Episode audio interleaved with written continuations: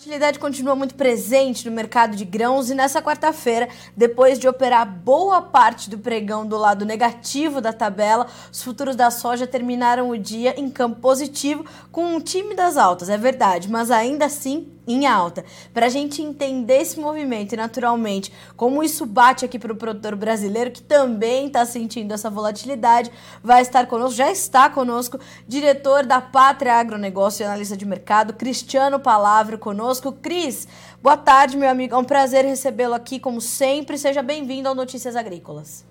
Muito boa tarde, Carlos, a todos, todos que nos assistem. É um prazer é meu aqui estar participando. Obrigado pelo convite. Nós é que agradecemos. Cristiano, me diga lá, essa volatilidade continua muito forte. Hoje vimos o tempo todo o mercado trabalhar no vermelho, mas depois virou. Enquanto isso, o farelo caía forte e o óleo subia forte na Bolsa de Chicago. Todos esses movimentos estão relacionados nessa quarta-feira volátil? Com certeza, com certeza. Pois é, Carlinhos, o que a gente observou hoje foi desde as primeiras horas da manhã, o mercado da soja recuando um pouco, nada, nada agressivo, e esse movimento se reverteu principalmente para os contratos curtos, né? Quando a gente olha a curva de futuros, a gente vê que o mais beneficiado foi o contrato spot, o maio, e essas altas persistiram aí até o contrato de setembro, que fechou bem perto da estabilidade hoje, e dali em diante o mercado até esboçou pequenas retrações. Isso reflete muito uma situação uh, momentânea de o mercado precificando uma oferta ainda curta de soja antes da entrada da safra americana, uma demanda que, apesar de enfraquecida, especialmente pelo lado dos chineses, ainda precisa se recuperar para garantir o fornecimento para os asiáticos. E já nesses contratos mais longos, principalmente do novembro 22 em diante, já uma atenção maior para a maior oferta que deve vir dos Estados Unidos, uma oferta que vai entrar aí principalmente ao final do ano. Então, hoje tivemos uma recuperação, principalmente nos contratos mais curtos, principalmente nas referências para a nossa soja disponível e não para a nossa soja 23, por exemplo. Bom, vamos então dividir as análises e entender o que está acontecendo no mercado spot. Hoje, os números das importações chinesas de março chegaram e eles mostraram um recuo de 18% em relação ao mesmo mês de 2021, né? Não é uma baixa uh, pouco considerável, né, Cris? Eu imagino que isso tenha ajudado ou tenha é, é, tido algum espaço ali no, nas movimentações de hoje. Como é que a gente tem que enxergar a demanda nesse momento? Que momento é esse para a demanda chinesa por soja? Bom, é importante dizer que hoje a China passa por um movimento de desaceleração de demanda. Essa desaceleração ela era esperada dado os preços uh, dos, nos patamares que tem atingido, preços altos, eles forçam um recuo da demanda e isso está acontecendo. Se a gente puxar um pouquinho o histórico dos últimos relatórios do SDA, por exemplo, a gente começou essa, essa safra, esse ano comercial, com expectativas de importação dos chineses próximos aí da casa de 100 milhões de toneladas, um número muito parecido com o que a gente observou nos últimos dois anos. Porém, com as elevações de preços, com a política adotada pela China de compras mais da mão para a boca, há hoje um claro recuo dessa demanda total para 2022. Hoje os números já se posicionam muito mais na casa de 90 milhões de toneladas do que os antigos 100 milhões de toneladas, e isso vai se refletindo nas análises mês a mês de compras dos chineses. Além dos números mensais, né, eu chamo a atenção para os números do trimestre. A China aí recebeu um pouco mais de 20 milhões de toneladas de soja nesse primeiro trimestre do ano, um número uh, que fica abaixo de 2021, quando mais de 21 milhões de toneladas entraram lá em território chinês. E 2021 foi um ano de atrasos aqui no Brasil, que é o principal fornecedor desse período, principalmente de março em diante. O Brasil teve uma colheita lenta no ano passado, devido ao plantio mais tardio, então o primeiro trimestre também não foi um, um trimestre muito bom. E mesmo assim, esse trimestre de 2022, com a nossa colheita uh, começando rapidamente, começando precocemente, uh, ainda tivemos números abaixo de 2021, o que deixa clara essa desaceleração de demanda por parte dos chineses. Se há um fator a se preocupar com quedas mais robustas de preços nesse momento, realmente o fator demanda é o principal deles. Cristiano, quando a gente olha esse movimento, ele faz sentido para o que a China está vivendo nesse momento? Ou ele é mais uma uma, uma alternativa de, de tentar né, se livrar desses preços altos e garantir talvez compras mais adiante ou no mercado futuro, quando a gente tem essa possibilidade de um volume maior de oferta. Né? É, como é que a gente lê essa desaceleração de demanda da China que você está pontuando nesse momento? Bom, existem sim motivos, existem fatores para isso. O primeiro, que eu acho importante salientar, é essa política de compras dos chineses. Uh, mais do just in time, mais da mão para a boca, uhum. como a gente chama, né? Eles têm comprado mais as necessidades de curto prazo. Isso não se mostrou uma estratégia muito assertiva no passado, já que a gente teve a quebra de produção no Brasil e isso levou a um movimento agressivo de altas nos preços em Chicago, nos preços internacionais e também aqui no Brasil. E agora ela ainda mantém essa política. Quando a gente olha a cobertura de compras dos chineses para junho em diante, a gente vê que eles ainda precisam entrar muito no mercado para suprir essa necessidade, mesmo com a queda da demanda. Então, outros fatores que levam ao recuo dessa demanda de curto prazo, a gente não pode deixar de citar essa política de tolerância zero à Covid, que acaba levando a uma menor movimentação das pessoas, um menor consumo de alimentos fora de casa, e sempre que a gente é, come fora de casa, há uma tendência de se, consumir um pouco mais, especialmente proteínas. Uh, também o fato de algumas regiões terem suas fábricas fechadas no curto prazo, e isso também acaba afetando essa demanda. Então, são fatores, sim, que explicam essa movimentação chinesa, mas é claro que eles estão buscando também uma estratégia para tentar escapar dessa pressão dos preços. Eles estão, se eles entrarem agressivamente comprando nesse momento, eles podem incentivar um novo movimento agressivo de altas e não é essa a intenção dos chineses. Por isso, eles mantêm ainda essa política de compras mais no curto prazo. Essa estratégia pode dar muito errado ainda pela frente, caso eles, a gente tenha algum problema na safra americana e que incentive novas altas dos preços em Chicago. Cris, essa, essa, é, essa necessidade que os chineses têm é, de ainda entrar, pro, entrar no mercado para garantir alguns volumes para estar adequadamente abastecida. Ela tende a, a, aparecer mais claramente nessas próximas semanas ou nesse, nesses próximos meses.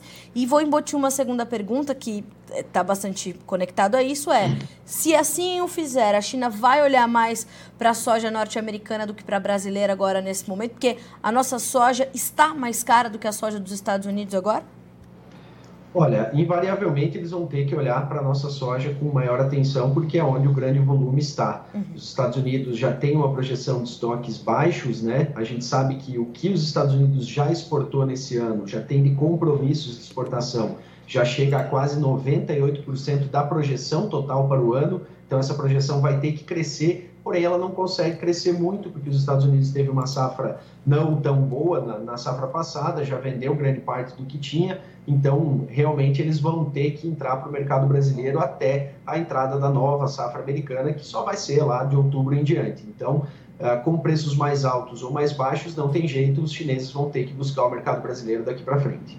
Certo. Cris, como é que eles estão olhando para a próxima safra dos Estados Unidos? Porque enquanto a gente tem essa, essa demanda um pouco incerta e um pouco mais contida, começa a nova safra dos Estados Unidos, mas também com uma responsabilidade enorme, né? É, não dá para ter nenhum escorregão nessa próxima temporada norte-americana?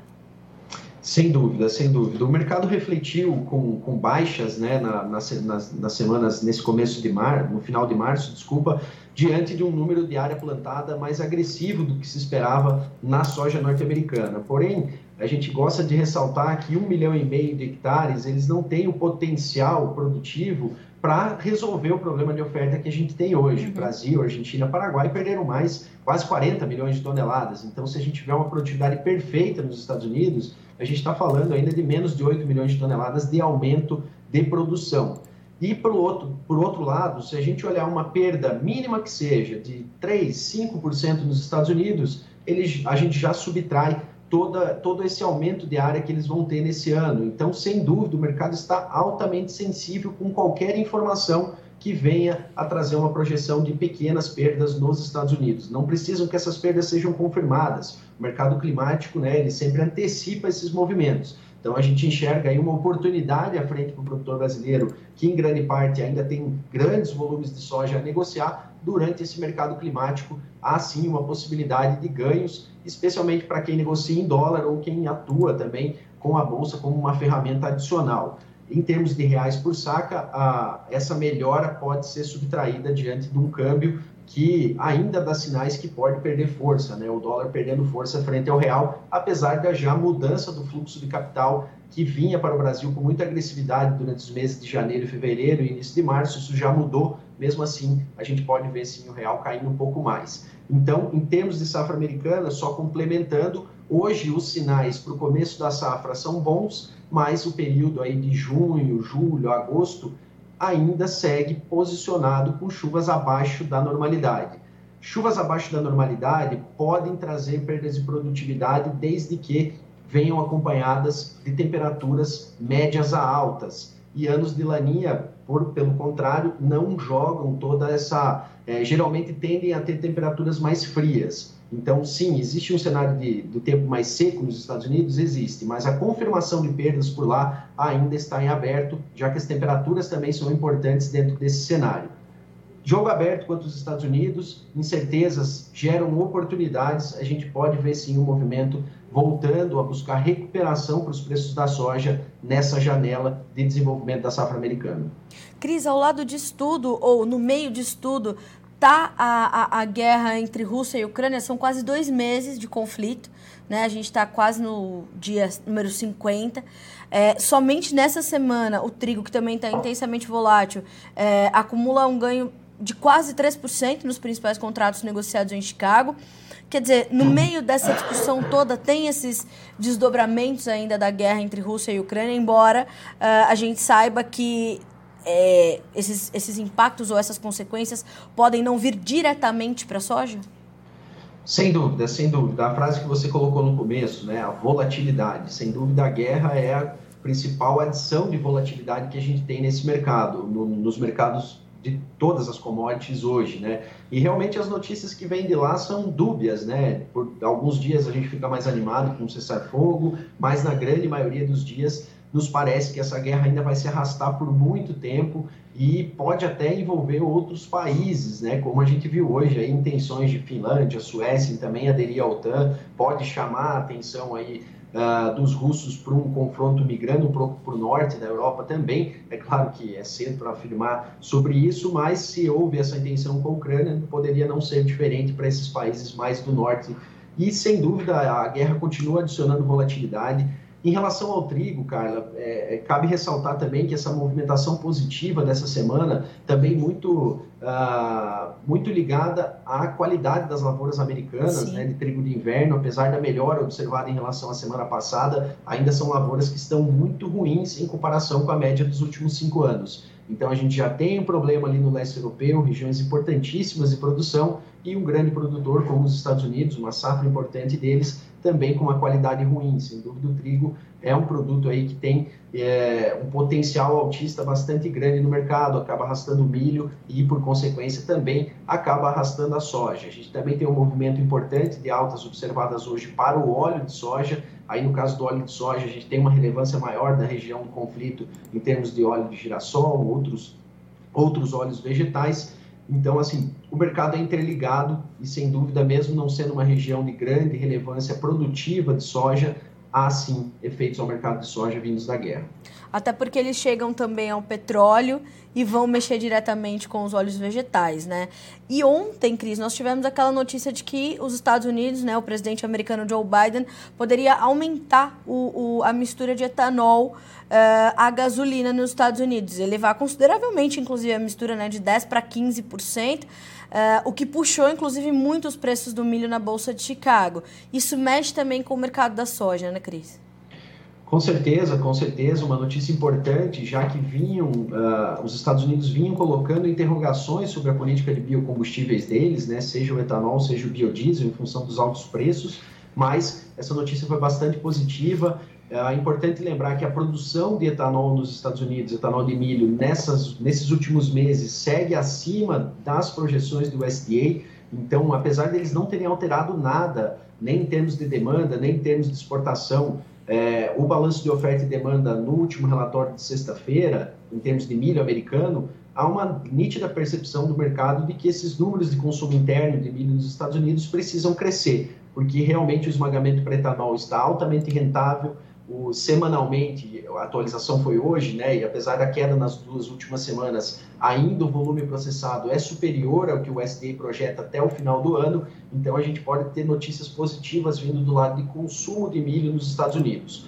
Falando em combustíveis, biocombustíveis, uh, importante lembrar também que a, a a Europa é um importante importador de diesel, né, de, da Rússia e dessa região de conflito. E quem está se beneficiando desse movimento uh, de buscar outras fontes, né, que não os russos, é os Estados Unidos, que estão aumentando consideravelmente suas exportações do combustível do diesel, né, e isso acaba viabilizando cada vez mais a mistura do biodiesel, atraindo maior processamento de soja lá em território norte-americano. Então a guerra também está gerando esse efeito no mercado, que também coloca menos dúvidas sobre a continuidade da política de biocombustíveis nos Estados Unidos. Certo.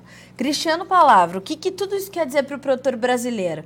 Como você mesmo falou, né? não bastasse a volatilidade que se dá em Chicago, nós temos ainda uma volatilidade considerável para o dólar. Né? Hoje foi um sobe e desce lascado. Uh, como é que tá essa. Como é que estamos aí nesses últimos dias é, de formação de preços e, naturalmente, de andamento de negócios aqui para o nosso produtor de soja? Bom, um ponto que eu gosto de ressaltar, Carla, e que deve ficar claro, é que a gente não está tendo um efeito negativo em grande escala observado no mercado de soja em si. Porque o mercado de soja, os fundamentos da soja são balizados pelo, pelas negociações em Chicago. E a Sim. gente tem preços uh, nos mesmos patamares, ou para alguns contratos até maiores do que a gente observava no pré-guerra, ou até maiores do que a gente observava há um mês atrás, quando tivemos os picos de soja em reais por saca aqui no Brasil. Então, os efeitos de queda de preços aqui no Brasil são muito mais ligados à questão cambial, né, que a gente perdeu aí de janeiro para cá quase um real por dólar em relação à cotação de 5,70 que a gente tinha lá em janeiro, e também prêmios que desaceleraram após os picos observados ali até uh, o início de março. Então a gente tem uma situação, o mercado de soja está muito sólido ainda. Então para o produtor uh, que em grande parte ainda tem grandes volumes na mão, a maior preocupação agora é realmente os prazos de liquidação de débitos. Né? A gente sabe que o 30 do 4, 30 de abril, é uma data importantíssima aos produtores, né, é onde chegam as principais parcelas os vencimentos dos custeios da, da safra passada. Então, muitos produtores estão com uma certa sinuca de bico que não tem para onde correr, né, apesar da recuperação que a gente viu é, da semana passada e nessa semana para os preços em reais por saca, é uma recuperação muito aquém das quedas de mais de 30 reais que a gente viu aí ao final de março, início de abril para esses produtores há pouca margem de manobra no mercado físico, já que essa recuperação pode não acontecer a tempo dele ter que executar essa soja para cumprir os compromissos financeiros, até porque grande parte das empresas não trabalham com pagamentos imediatos, né? são pagamentos um pouco mais alongados, então o produtor obrigatoriamente vai ter que entrar no mercado num momento um pouco mais de baixa.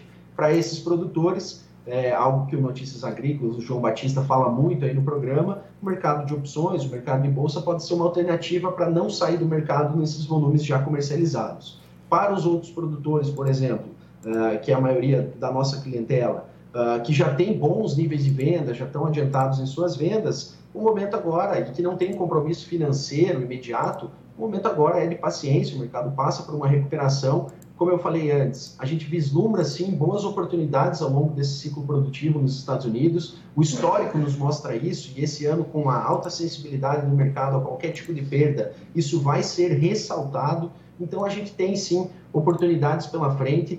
É, o câmbio é um risco, mas o mercado de soja ainda tem uma solidez e, uma, e um potencial dada o balanço de oferta e demanda muito, muito ajustado até a entrada da nova safra americana. Cris, o produtor tem essa consciência e está aos poucos tentando identificar essas oportunidades que o mercado ainda tem a oferecer e está buscando esses, esses planejamentos comerciais para participar desses momentos? Ou se para ele este é um bom momento, um momento oportuno, ele está participando, ele está olhando inclusive para a safra nova?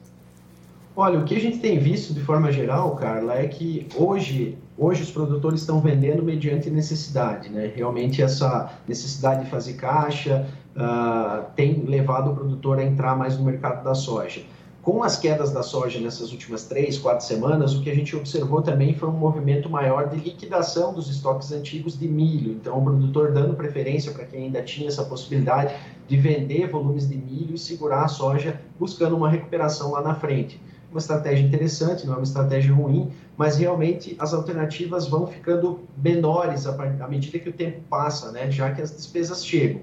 A gente passa por um momento em que os produtores estão, na sua grande maioria, especialmente do centro e norte do Brasil, com uma capacidade de capital um pouco melhor e que dá uma resiliência maior em segurar essa soja para negociar mais à frente, negociar aí no momento melhor do mercado em Chicago, ou quando também a oferta aqui no Brasil for mais curta, as indústrias começarem a comprar mais agressivamente e a gente possa ter algum reflexo melhor para os preços seja também via lado cambial. A gente sabe que momentos eleitorais, tá, o jogo está muito frio ainda, né? Não, a gente não está vendo a política movimentar muito câmbio nesse momento, tanto a política eleitoral quanto os desenrolares lá de Brasília, está tá meio quieto, eu diria, né? E a gente sempre viu que o dólar subia nos momentos de barulho político aqui no Brasil, mas há também uma perspectiva de que o dólar possa voltar a subir à medida que o processo eleitoral se intensifique, pelo menos a história nos mostra que os processos eleitorais costumam ser desfavoráveis para o real. Então, o produtor está, assim, olhando, atento ao mercado, está tentando negociar à medida que os seus compromissos financeiros chegam e está buscando aí uma oportunidade melhor para fazer uma venda mais assertiva, uh, tentar buscar patamares pelo menos próximos dos picos que tivemos esse ano.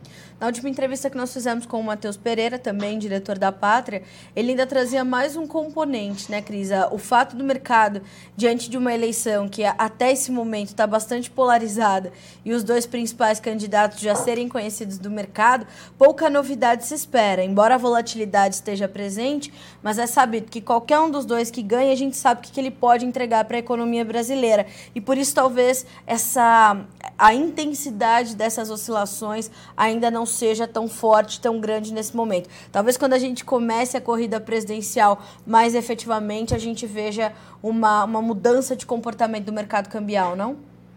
Perfeito, perfeito. Hoje, na nossa avaliação, há uma grande dificuldade de a gente sair dessa polarização. Essa polarização, na nossa opinião, está até se intensificando com a saída de, de candidatos que tinham ali um percentual relevante né, do, do, do eleitorado, da intenção de voto. Essas forças estão se aglutinando ao redor desses dois principais candidatos. E como você falou, são dois candidatos conhecidos do mercado, apesar do candidato da esquerda uh, inicialmente assustar um pouco Sim. mais o mercado, acho que assusta muito mais a nós do que o mercado, porque ele é conhecido como um político habilidoso, né? um cara que sabe agradar grandes e pequenos. Né?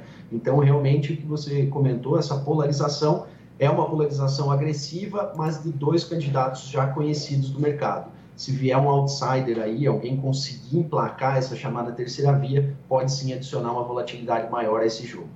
É isso, é o que você falou, né? Além de ser um político habilidoso, ele já tem se mostrado muito ativo, né? E vem fazendo aí discursos no, no país inteiro. E é o que você falou, né? Assusta mais a gente do que o mercado que está meio escaldado com o que pode acontecer. É, e essa guerra retórica vai ser, vai ser interessante de, de observar esse ano, né, Cris? Sem dúvida, sem dúvida. Vai ser um jogo jogo estranho, um jogo ruim. Sem dúvida, esse Sim. jogo tende a, a, queimar um pouco a imagem do Brasil. Os investidores são muito atentos a tudo que acontece. Né? O mercado não vive só de números, ele vive de expectativas, vive de narrativas. Então, é por isso que a gente espera assim, uma pressão positiva para o dólar daqui em diante, com a intensificação do confronto. E a gente torce para que o melhor para o país aconteça, e eu acho que toda a audiência aqui concorda do que seria melhor para o nosso Brasil nesse momento, e acredito que o passado não é o melhor. Né? É verdade, é isso mesmo. Cris, sempre bom ter você com a gente aqui no Notícias Agrícolas. É um prazer recebê-lo mais uma vez. Meu amigo, muito obrigada pelas informações e principalmente pelas orientações sempre divididas aqui com a nossa audiência. Te agradeço mais uma vez e já te espero para a próxima, viu? Obrigada. Obrigado pelo convite, Carla. Um grande abraço a todos. Deixo o convite para que conheçam aí a Pátria Agronegócios. É isso abraço. mesmo. Para quem ainda não segue, né, Cris? Arroba pátria.agr no Instagram e pátria.agr.br para quem quiser saber mais sobre o trabalho de vocês, não é isso? Isso aí. Muito obrigado, Carla. Obrigada, Cris. Bom trabalho, meu amigo. Até mais. Até mais. Tchau, tchau. Tchau, tchau. Cristiano Palavra, senhoras e senhores, analista de mercado dos bons, hein? Como sempre, uma, uma análise muito completa, né? E diretor da Pátria Agronegócios. É, então, o Cris nos pontua duas situações principais, né? De um lado, para o mercado disponível, para esse curto e médio prazo, atenção à demanda chinesa. Há uma desaceleração é, nítida nesse momento das compras da nação asiática por soja, não só do Brasil, mas de uma forma geral. Os números que foram divulgados divulgados hoje mostram essa queda nas compras, né? Então, 18% a menos para março deste ano em relação ao mesmo mês de 2021. E no primeiro trimestre de 2022, nós tivemos um acumulado de pouco mais de 20 milhões de toneladas de soja sendo recebidas pela China, contra mais de 21 milhões no ano passado, quando nós já tínhamos um agravante é, que era o de chegar esta soja por lá, porque tivemos um atraso aqui. Então, todos esses números costurados mostram essa desaceleração das compras chinesas, mesmo que ela seja pontual. Então, isso é um fator que limita é, o ímpeto de alta dos preços. Em contrapartida, nós temos uma incerteza muito grande ainda sobre a safra 22-23 dos Estados Unidos, que vem ganhando mais corpo e mais espaço no mercado. Isso é normal. A gente está nesse, nesse período de, de virar realmente a bússola e os olhos para a safra norte-americana. Está começando por lá a nova temporada. Os trabalhos de campo estão acontecendo. Nós já temos, de acordo com o USDA, tínhamos até o último domingo, dia 10 de abril, 2% de área plantada. Inclusive, isso foi um ponto de atenção, já que na última semana não tivemos evolução expressiva no plantio de milho. Alguns pontos de alerta para o clima no Corn Belt nos próximos meses. Isso vai trazer ou intensificar essa volatilidade para o mercado de grãos. Mais do que isso, e no meio disso, nós temos a continuidade da guerra entre Rússia e Ucrânia, que mantém também o mercado. Isso, essa variável acaba sendo o principal combustível dessa volatilidade, pesa sobre o mercado de grãos de uma forma geral, que vai chegar à soja, pesa sobre o petróleo, o que vai chegar aos óleos vegetais e o que vai chegar ao mercado da soja pela, pela importância de, do óleo de soja neste complexo. Então, é uma série de fatores para a gente observar. Para o mercado brasileiro, Embora a gente ainda tenha uma pressão que vem da taxa de câmbio, a gente está falando de um dólar ainda volátil, que pode oferecer oportunidades para o produtor brasileiro aí nesses próximos meses, semanas, e nós temos patamares de preços ainda elevados na Bolsa de Chicago. Combinando com os prêmios e com esse dólar volátil, é exatamente isso, essa expressão que o Cristiano utilizou. Temos oportunidades à frente. O que o mercado precisa fazer, o produtor precisa fazer, melhor dizendo, é olhar para essas oportunidades com um plano, né? Como é que você vai garantir esse preço? É comercialização consciente, é planejamento comercial. A Pátria pode te ajudar nisso, tá? Ou o seu profissional de confiança, é bom ter um do seu lado para tomar essas decisões, tá certo? Vamos ver como é que ficaram as cotações no fechamento dessa quarta-feira, Bolsa de Chicago na tela para você. A soja fechou em campo positivo depois de operar boa parte do dia no vermelho. O maio fecha com 16 dólares e 76 centes por bushel, o julho 16 dólares e 65, o agosto 16 e 25, o setembro 15 dólares e 47. Altas que variaram de 1,5 a 5 pontos mais 75. Preços do milho na tela. No milho também tivemos um fechamento positivo, o maio 7 dólares e 83, 7 pontos mais 25 de ganho, o julho 7,78, subindo 5 pontos e meio, setembro 7 dólares e 47, alta de 3 pontos mais 25 e o dezembro 7 dólares e 35, alta de 4 pontos mais 75. Para concluir os preços do trigo.